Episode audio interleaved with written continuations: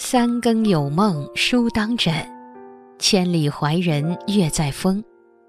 大家好，这里是深夜读书，每晚陪伴你。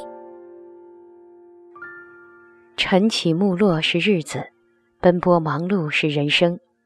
人向上走，举步维艰，但向下坠却易如反掌。人的一生总会遇见这样那样的迷茫，在人生岔路口踌躇不前。不知道下一秒应该如何选择，迷茫会让我们慢慢懈怠，乱了生活节奏，逐渐慌张起来。但我想告诉你们，没关系，不用慌张，迷茫是件好事，说明你的人生还有选择的空间。人生就像迷宫，如果你不知道该怎么办，那我们不妨来听听潘玉良的故事。今天竹子将和大家分享的题目是《青楼艺妓的蜕变》，人间世事不过如此。在开始今天的节目之前，希望大家能点击订阅和小铃铛，你的点赞和评论是我最大的动力。感谢大家的喜欢，深夜读书因你们而精彩。提起民国才女，世人多数会想到张爱玲、林徽因。杨绛、冰心，但其实有这样一位女子，虽然出身社会底层，才华和成就却不输以上数人。她就是被誉为一代画魂、中国女梵高的潘玉良。潘玉良的人生起笔非常低，甚至一度沦落风尘，但她却凭借一腔孤勇，将命运安排的崎岖坎坷通通打败。最终成为民国最负盛名的女画家。老天有时候真的不公平，分给你一手烂牌，让你看不到翻盘的希望。但他也从不亏待每一个努力的人。只要你不放弃，就能重新洗牌，为自己赢得一个王炸般的人生。人在绝望时只有两条路，要么生，要么死。一九零九年的一个早晨，一个长得贼眉鼠眼的男子，带着一个十三岁的女孩来到了兰心院，那是芜湖最有名的妓院。老鸨用犀利的眼神上下打量着小女孩，随后嫌弃地说：“小眼睛，厚嘴唇，这底子怎么长也长不成美人，她吃不了这碗饭。”男子央求道：“就留下做烧火丫头吧。”老鸨不耐烦，两担大米。这个只值两担大米的小女孩名叫张玉良，而卖她的人是她的亲舅舅。张玉良原名杨秀清，一岁丧父，两岁胞姐去世，八岁那年相依为命的母亲也撒手人寰。母亲临终前将她交给舅舅抚养，改名为张玉良，可没想到。六年后，财迷心窍的舅舅亲手将他推向了万丈深渊。虽然张玉良没有读过什么书，但他自知青楼女的人生是没有尊严的。骨子里清高的他，怎么甘心过这样的人生？为了重获自由，张玉良开始逃跑。他前后逃跑五十多次，次次都被抓了回来。每次等他的都是严刑拷打。为了制服张玉良。老鸨使尽招数，他命人将猫放到张玉良的裤裆里，然后用棍子抽打猫。挨打后的猫开始在裤裆里乱跑，抓的张玉良满大腿都是伤口。人在最绝望时，要么选择生，要么选择死。逃不掉的张玉良选择了后者。张玉良尝试了很多种死法，他把自己关在屋内上吊，跑去跳河。用绣花剪刀割脉，甚至尝试过喝药，只可惜一次次的被老鸨救了回来。不过这么折腾下来，老鸨崩溃了。他自问：“我在妓院做了几十年，从来没遇到过这么刚烈的女子。”万般无奈下，老鸨决定让张玉良改做艺妓，特意找人教他学琵琶、唱曲、京剧。艺妓虽然同样地位卑微。毫无尊严，但起码能保全自己不跌到最底层。这个薄命女子在苦难中折服，因天资聪慧又勤奋好学，几年后便成为芜湖最有名的艺妓。出身贫苦，被卖入青楼，这万般不幸都落在她一人身上。她有一万种堕落的理由，但张玉良却偏偏不低头。他犹如一株蒲草，纵命运无情，仍挺拔依旧。不是爱风尘，似被前缘误。受尽磨难后，张玉良保全了清白，直到遇到那个不计较他的过去，愿意将他拉上岸的男人潘赞化，他才终于等来了触底反弹的一天。那日，芜湖商人为了拉拢新上任的海关监督潘赞化，特意在兰心院设宴，席间。献曲的歌妓就是张玉良，他轻拨琵琶，用凄婉悲凉的曲调唱了一曲《卜算子》：“不是爱风尘，似被前缘误。花落花开自有时，总赖东君主。去也终须去，住也如何住？若得山花插满头，莫问奴归去。”一曲终了。潘赞化心中一颤，他忍不住仔细端详了几眼张玉良，竟有种遇见知音的感觉。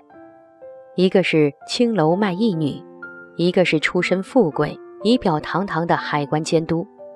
他们原本是两个轨道上的人，命运却偏偏让他们交织到了一起。这次相遇之后，他们私下相约几次。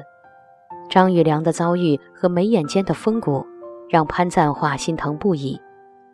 原本他们只是读懂彼此的人，谁知竟然有人造谣说潘赞化不理公务，沉迷女色。潘赞化听后大为愤慨，决定为张玉良赎身，纳她为妾。结婚当日，张玉良决定冠以夫姓，改名为潘玉良。在世人眼里，张玉良和潘赞化似乎并不相配。但爱情从来是不讲道理的，若是遇到对的人，出身、经历都不再重要，只要他们能读懂彼此，就是最大的般配。就像剧作家廖一梅所说，在我们一生中，遇到爱、遇到性都不稀罕，稀罕的是遇到了解。只要自己不放弃，全世界都会为你让路。有些人一旦从底层爬上来以后，就会被眼前的繁华安稳迷住双眼。但潘玉良则不同，虽然他有了依靠，过上了衣食无忧的生活，但他并没有就此止步。婚后，潘玉良和丈夫定居上海，她虚心和丈夫学习读书识字，同时每日去找美术老师红野作画，回到家后再刻苦勾勒。很快，他的刻苦和绘画天赋被老师红野发现，并断言，此女子一经雕琢，定会成光彩夺目之器。之后，在陈独秀的建议下，潘玉良剪掉长发，考上了上海美专。当时的绘画艺术已开始融入大量的西方艺术风格。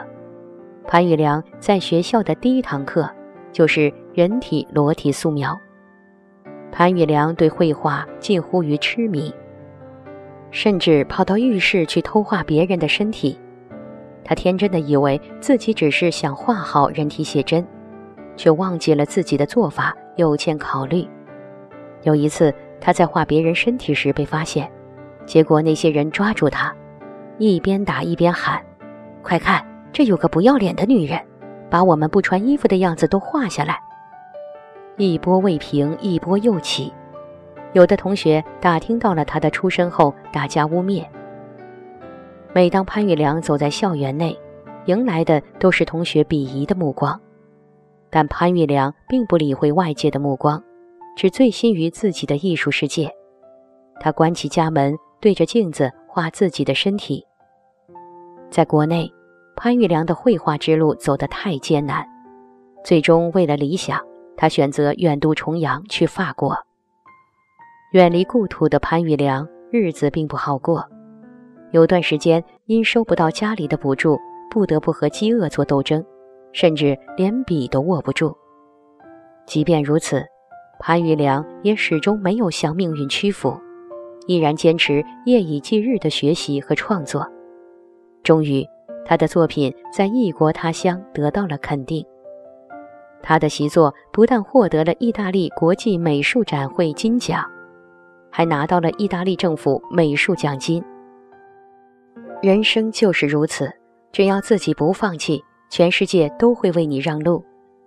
那些伤害你的闲言碎语，终将会成为你的护盾，助你一步步走向人生巅峰。遭遇打击，再找出路。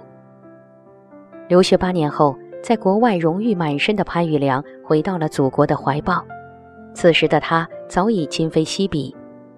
上海美专请他当老师，中央国立美术学院请他当教授，而他的画展也办了一次又一次，次次都是爆满。甚至徐悲鸿为了看画展，也要提前一天来排队。徐悲鸿说：“当时的中国画坛能够称得上画家的人不过三人。”其中一个就是潘玉良。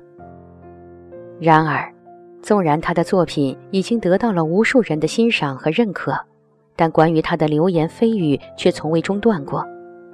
潘玉良回国后，每个月会固定给红野一些钱，外界开始传言他的画都是红野代笔。事实却是，那会儿红野身体不好，妻儿无收入，潘玉良只是为了报恩，代笔风波未平。潘玉良又遭遇了更大的风波。一九三六年，他在南京举办第五次大规模画展，其中有两幅画非常惹人注目，一幅叫《人力壮士》，另一幅叫《大中桥畔》。这两幅画都蕴含着抗击日寇的含义。然而，在画展上出现了让人愤怒的一幕：大中桥畔被人用刀子划出了几道长长的口子。人力壮士也遭到破坏，破坏者还留下了妓女对嫖客的歌颂的肮脏字眼儿。这次画展给潘玉良的打击很大，连起码的尊严都得不到，还提什么理解和支持？此时巴黎正在筹办万国博览会，这也是展示自己作品的绝好时机。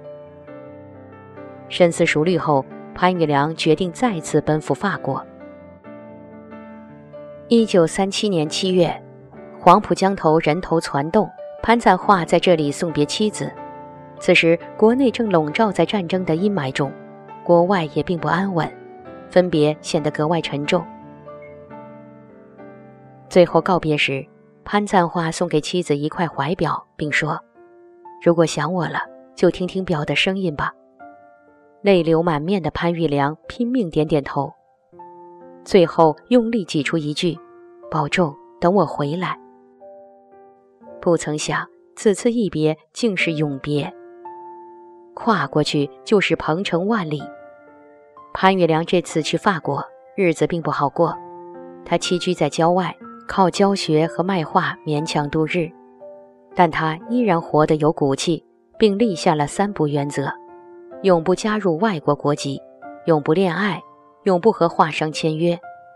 凭借传神的画作，潘玉良获得了法国国家金质奖章、法国文化教育一级勋章、比利时金质奖章等高级奖章。虽然在国外得到了无数赞誉，但潘玉良内心并不快乐。他时时刻刻都牵挂着自己的爱人和养育自己的那片故土。这期间，最让他开心的。便是时常可以收到潘赞化的家书，信中潘赞化也多次提及希望他可以回国。但在一九五八年，潘赞化却在信中说：“国内气候寒冷，回国路途艰辛，暂缓为宜。”潘玉良不明所以，只能静静等待。谁知次年就收到了潘赞化因病离世的噩耗。潘玉良陷入了巨大的悲痛中。自从那以后，他的身体一年不如一年。爱人不在了，回国的路那么远，潘玉良的生活充满了凄凉感。一九七六年，潘玉良给继子写信说：“我的精神很痛苦，总是想回国。你喜欢吃我的红烧肉，等我回去做给你吃。只要能回国，我的病就好了。可是他并没有等到踏上归途的那一天。